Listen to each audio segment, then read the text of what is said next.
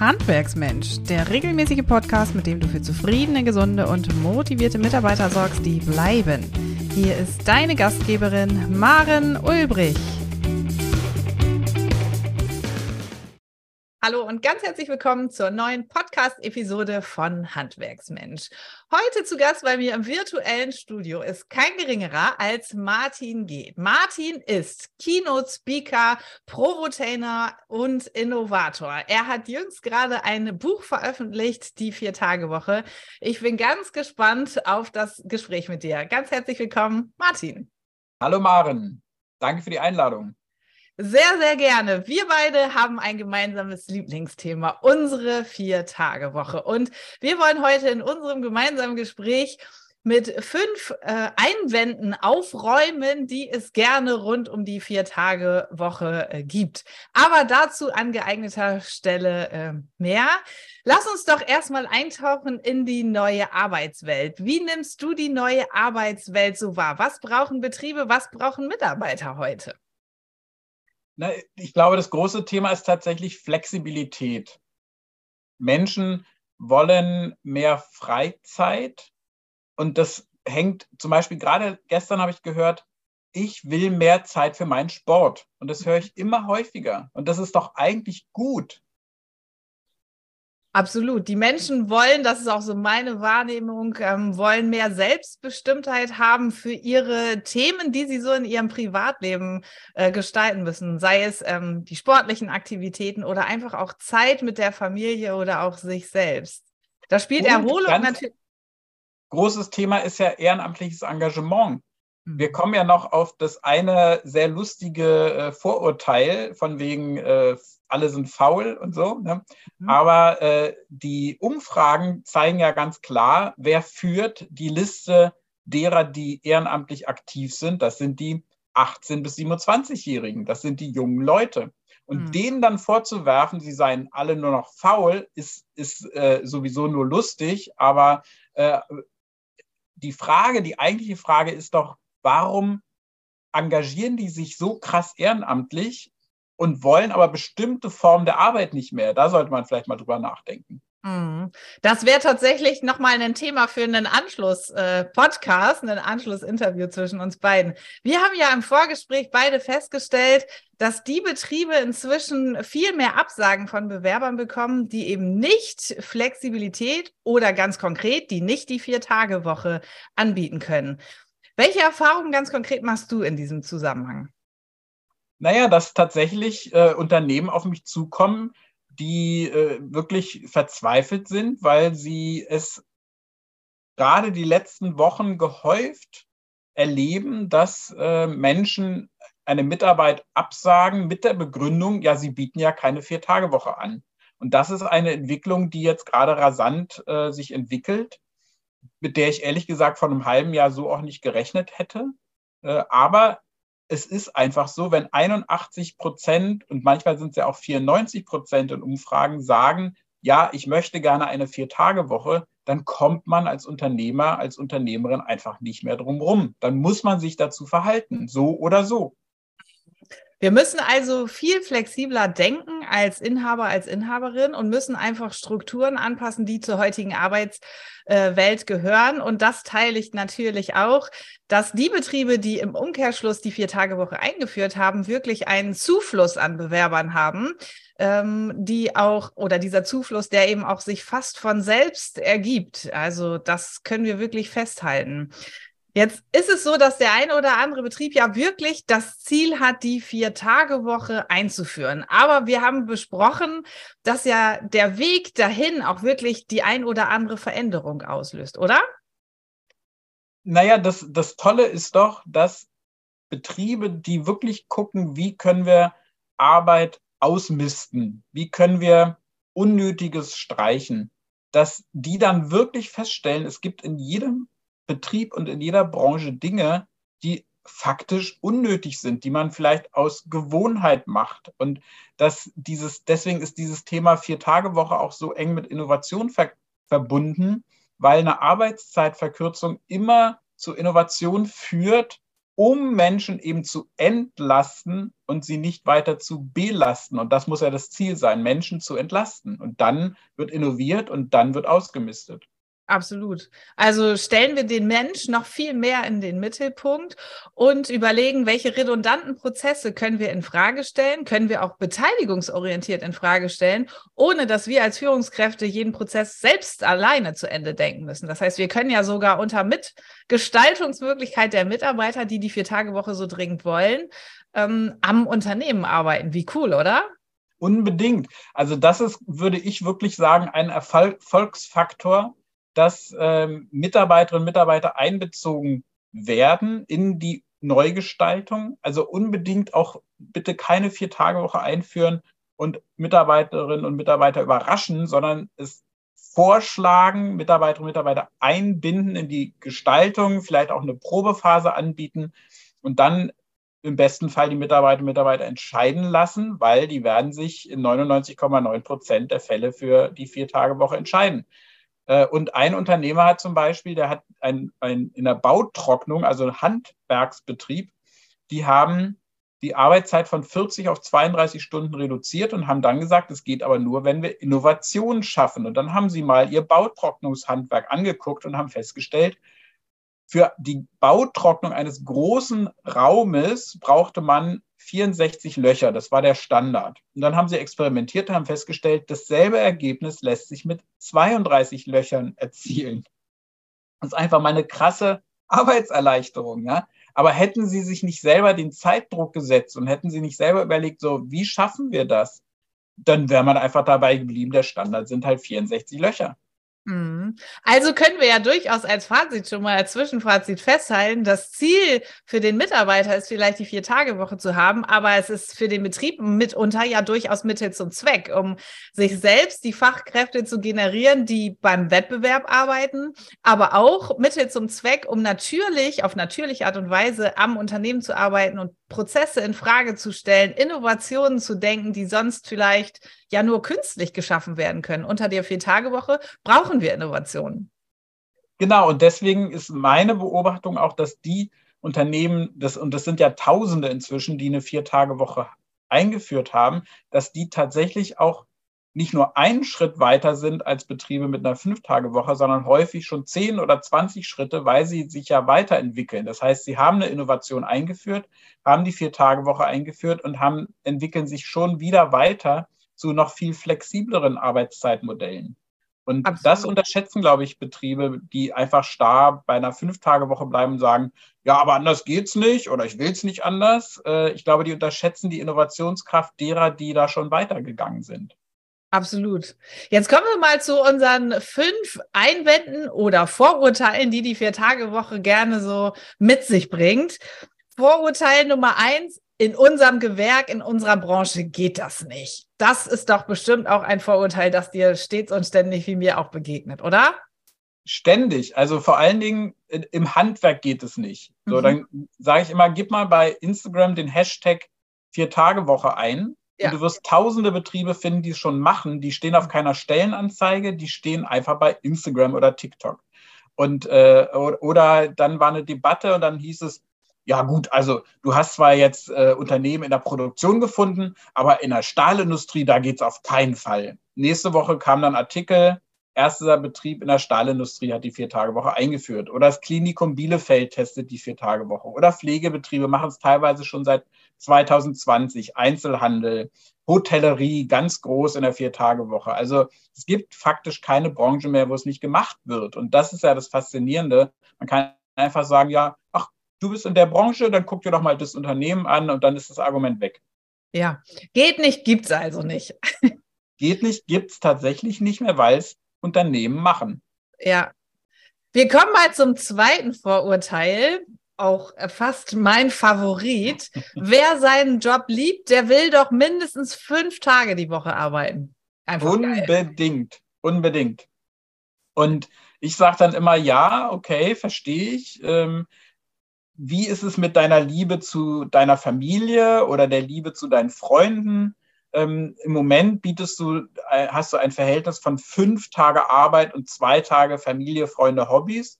ist das fair? Also du liebst deine Familie wirklich so viel weniger als deinen Job? Können wir uns vielleicht auf einen Kompromiss einigen? Vier zu drei, vier Tage Arbeit, drei Tage, ist immer noch weniger, drei Tage für Familie, Freunde, Hobbys. Aber können wir uns auf den Kompromiss einigen und dann ist das Argument weg. Also ja. diese Liebe zum Job ist es eigentlich wirklich fast das sinnloseste Argument. Ja, in der Tat. Ich finde es ja wirklich auch polarisierend, muss ich sagen. Wir haben noch einen dritten, äh, ein drittes Vorurteil. Zehn Stunden am Tag, das kann doch wirklich keiner mehr leisten. Da ist doch keiner mehr leistungsfähig. Und deswegen führen ja auch viele Betriebe tatsächlich eine Arbeitszeitreduzierung ein. Also Handwerk 38, 37, 36 Stunden oder wie Rocco Funke 32 Stunden. Es gibt andere Betriebe, die führen tatsächlich eine 34, 32 oder 30 Stunden äh, Woche ein. Aber mein Hauptargument ist tatsächlich immer, lass es doch bitte einfach deine Mitarbeiterinnen und Mitarbeiter entscheiden. Und es gibt im Straßenbau in Wien die Firma Leithäusel mit 450 Mitarbeitenden. Und die haben eine Umfrage gemacht, einmal nach zwei Monaten und einmal nach elf Monaten mit einer Vier-Tage-Woche. Und die Mitarbeiter haben zu über 90 Prozent entschieden, dass sie auch ohne eine Arbeitszeitreduzierung 39 Stunden lieber an vier Tagen arbeiten als an fünf Tagen. Ja, bitte, dann lass doch die Leute entscheiden. Die Menschen können es doch selber entscheiden. Die sind doch erwachsen. Mhm. Zumal wir sie ja auch befragen können, wie so ihre Erfahrungen sind. Wenn wir davon ausgehen, wir würden ein Pilotprojekt einführen, ein Pilotteam mit der Vier-Tage-Woche beauftragen, dann machen wir ja die Erfahrung und erfahren am eigenen Leib, ist es machbar oder ist es eben nicht machbar und ist eine Arbeitszeitreduzierung überhaupt erforderlich oder notwendig, vielleicht sogar gar nicht gewünscht. Mhm. Also das, dieses, diese Probezeit ist so wirksam, weil, also ich habe von allen Unternehmen, die ich befragt habe, gehört, sobald wir die Probephase eingeführt hatten, waren alle Gegenargumente weg. Weil die Leute haben erlebt, es ist besser, man hat mehr Erholung. Dieser eine Tag mehr Erholung ist halt viel, viel mehr als zwei plus eins. Es ist eher zwei plus zwei. Und äh, ja, es will keiner zurück. Absolut. Wir haben ein viertes Argument gegen die Vier-Tage-Woche oder ein viertes Vorurteil, naja, der fünfte Tag, der dient dann doch bestimmt nur der Schwarzarbeit. Mein Mitarbeiter wird sich doch nicht erholen am fünften Tag. Wie stehst du dazu? Es ist empirisch nicht belegt. Also in meinen 151 Interviews mit Betrieben, und davon sind immerhin 75 aus dem Handwerk, kam Schwarzarbeit überhaupt nicht vor. Es war überhaupt kein Thema. Mhm. Ich würde das Thema gerne komplett entkoppeln von der Vier-Tage-Woche, ähm, wer schwarz arbeiten will, wird es in einer Fünf-Tage-Woche tun und wird es auch in einer Vier-Tage-Woche tun. Es hat aber mit dem Thema Vier-Tage-Woche überhaupt nichts zu tun. Ganz und das genau. ist, es wird stattfinden, das ist ja gar keine Frage, genauso wie es in einer Fünf-Tage-Woche stattfindet. Aber es spielt in den Betrieben, die ich gesprochen habe, keine Rolle. Der Mensch, der Mitarbeiter will heute einfach sein Leben selbstbestimmt leben äh, und selbstbestimmt entscheiden, wann arbeite ich, am besten noch mit wem arbeite ich, wo arbeite ich und wann arbeite ich tatsächlich auch nicht. Und da kommt ja der, äh, die Vier-Tage-Woche diesem Wunsch einfach nur äh, total entgegen. Ja, und es gibt auch einen Unternehmer, der war neulich in einem Interview äh, zugeschaltet, äh, was ich in, in Bayern 2 gegeben habe. Und der hat gesagt, ja, dann lass sie doch dann lass sie doch schwarz arbeiten. Also ich habe in allen Verträgen drin, die, die können mit mir eine Nebentätigkeit absprechen. Und äh, ja, aber er sagt, das machen manche und die meisten aber nicht. Mhm. Ganz entspannt. Ja, könnten wir auch dagegenhalten und sagen, na ja, dann äh, können Sie an mindestens zwei Tagen in der Woche Erfahrung sammeln und Fehler machen, die Sie nicht mehr in meinem Betrieb machen. Also spricht sogar für die Vier-Tage-Woche. Richtig ja. gut. Mein, unser letztes und fünftes Vorurteil ist, die Vier-Tage-Woche bringt doch gar nichts. Und da haben wir ja auch festgestellt, wie viel sie eben doch bringt. Naja, vor allen Dingen ist es halt wirklich dieses, wer die Vier-Tage-Woche einführt, arbeitet am Unternehmen, verändert das Unternehmen und dadurch die Rahmenbedingungen oder eben, wie ich es gerne auch nenne, das Spielfeld für die Mitarbeiterinnen und Mitarbeiter. Und deswegen sind ja auch Unternehmen mit einer Vier-Tage-Woche zu Recht äh, überlaufen von Bewerberinnen und Bewerbern, weil sie attraktivere Rahmenbedingungen und ein attraktiveres Spielfeld bieten. Absolut. Und wir beide haben ja auch festgestellt, dass die Mitarbeiter, die die Chance bekommen, die Vier-Tage-Woche zu leben, richtig positive Strahlkraft haben. Also sie haben eine innere Stärke, sie kommen gut gelaunt in den Job, sie sind viel bereiter, auch mal einzuspringen für den Kollegen. Welche Punkte begegnen dir dann noch, die Mitarbeiter anreizen, sozusagen die Vier-Tage-Woche mitzugehen?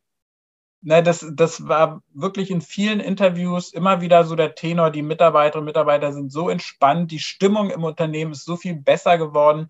Eine Hotelierin hat gesagt, die Übergaben sind so viel entspannter und klappen so viel besser. Die Leute springen eher mal für sich, also füreinander ein, wenn wirklich Not am Mann ist und äh, weil alle entspannter sind. Und ich glaube, das ist, das kommt eben durch diese Erholung und, äh, und das findet man halt gerade in gerade in der Hotellerie ist es ja äh, entscheidend für, für, äh, für, die, für die Gäste, entspannter zu sein und eine gute Stimmung zu haben. Aber auch im Handwerk, wenn die Mitarbeiterinnen und Mitarbeiter auf die Baustelle fahren und die Kunden sagen, ey, ihr seid ja plötzlich so entspannt, ihr seid ja viel besser gelaunt, ja, natürlich spricht sich das auch rum. Mhm. Hm. Naja, und ein wesentlicher Faktor ist ja, der sich auch so durchzieht wie ein roter Faden, ist, dass die Krankenkosten, also die, die Personalkosten reduzieren, weil die Mitarbeiter einfach viel weniger AU-Tage, also Krankheitstage im Jahresverlauf zeigen unter der Vier-Tage-Woche, oder? Ja, also in der Pflege ist ja, ist ja inzwischen sind es 30 Tage, mhm. Krankentage in Deutschland. Äh, und das berichten halt die Betriebe alle der Krankenstand, zum Beispiel auch die Wenzel Group in der Produktion, der Krankenstand hat sich halbiert. Ja. ja äh, oder bei der Göckler ähm, äh, Messtechnik, da haben, da, die haben einen Krankenstand von 0,5 Prozent. Ja. Also das ist tatsächlich äh, dieses, dieser Faktor Gesundheit, also finde ich halt für die Menschen auch so entscheidend und für die Unternehmen, aber tatsächlich ist es ein Kostenfaktor. Und alle, die sagen, ja, dann arbeiten die ja weniger, nein, die arbeiten faktisch, weil sie gesünder sind, sogar mehr, selbst bei einer Zeitreduzierung. Ja, also können wir ja äh, tatsächlich so auf der Zielgeraden sagen, durch die Einführung der Vier-Tage-Woche steigen nicht nur das Leistungskönnen, sondern auch das Leistungswollen unserer Mitarbeiter und damit die Effizienz und Effektivität unseres Betriebes allemal, oder? Wie siehst du das? Absolut. Also die Leistungsfähigkeit steigt und die faktische Anwesenheit steigt auch. Mhm. Die große Sorge von Unternehmern ist ja immer, nein, diese Entscheidung, diese unternehmerische Entscheidung für die Vier-Tage-Woche kann ich doch nicht treffen, weil am Ende viel weniger Output rauskommt, wenn ich möglicherweise auch noch die Arbeitszeit reduziere. Wie würdest du dieser Sorge von vielen Unternehmern begegnen? Tatsächlich testet es aus.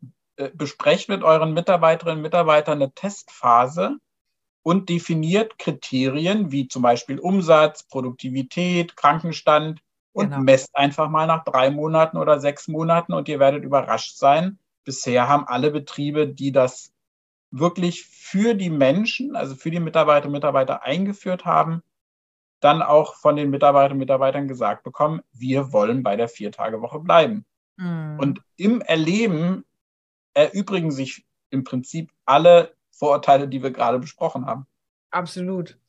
Also ist ja die Erkenntnis daraus, wir müssen natürlich die Wirtschaftlichkeit des Betriebes im Blick behalten, im, äh, in der Betrachtung vor Einführung der Vier-Tage-Woche, aber auch in der Probezeit sozusagen, in der Erprobungsphase.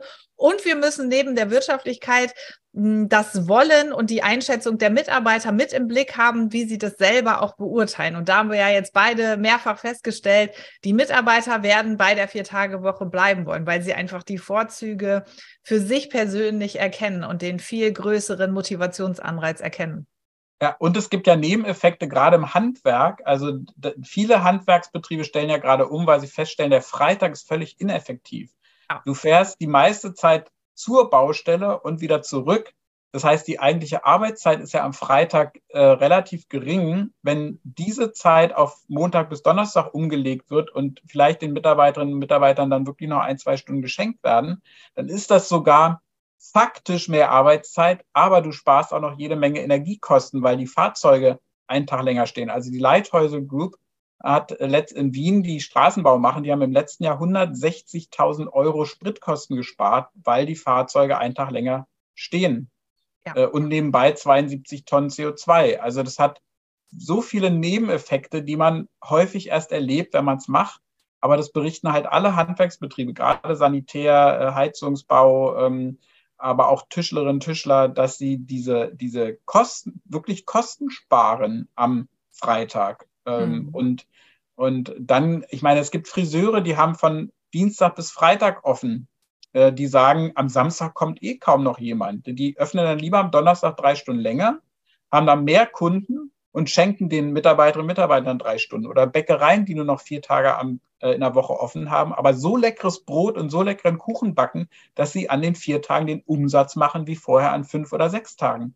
Ja. Und, äh, und das, dieses, äh, dieses wenn du eine gute Qualität bietest, wirst du an vier Tagen nicht weniger Umsatz machen als an fünf, sondern eher sogar mehr. Der große Tenor ist ja unserer Zeit Ressourcenschonung. Das hast du ja in deinen Worten jetzt auch schon ähm, gesagt.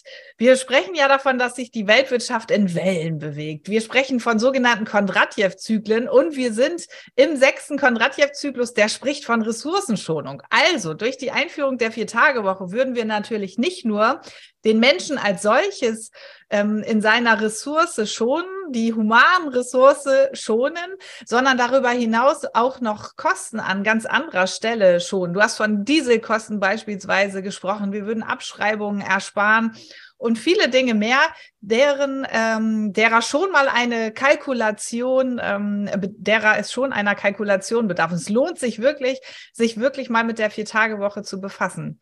Lieber Martin, ich könnte Stunden mit dir über dieses Lieblingsthema weitersprechen, weil es so ein polarisierendes Thema unserer Zeit ist und wirklich die Arbeitswelt revolutioniert.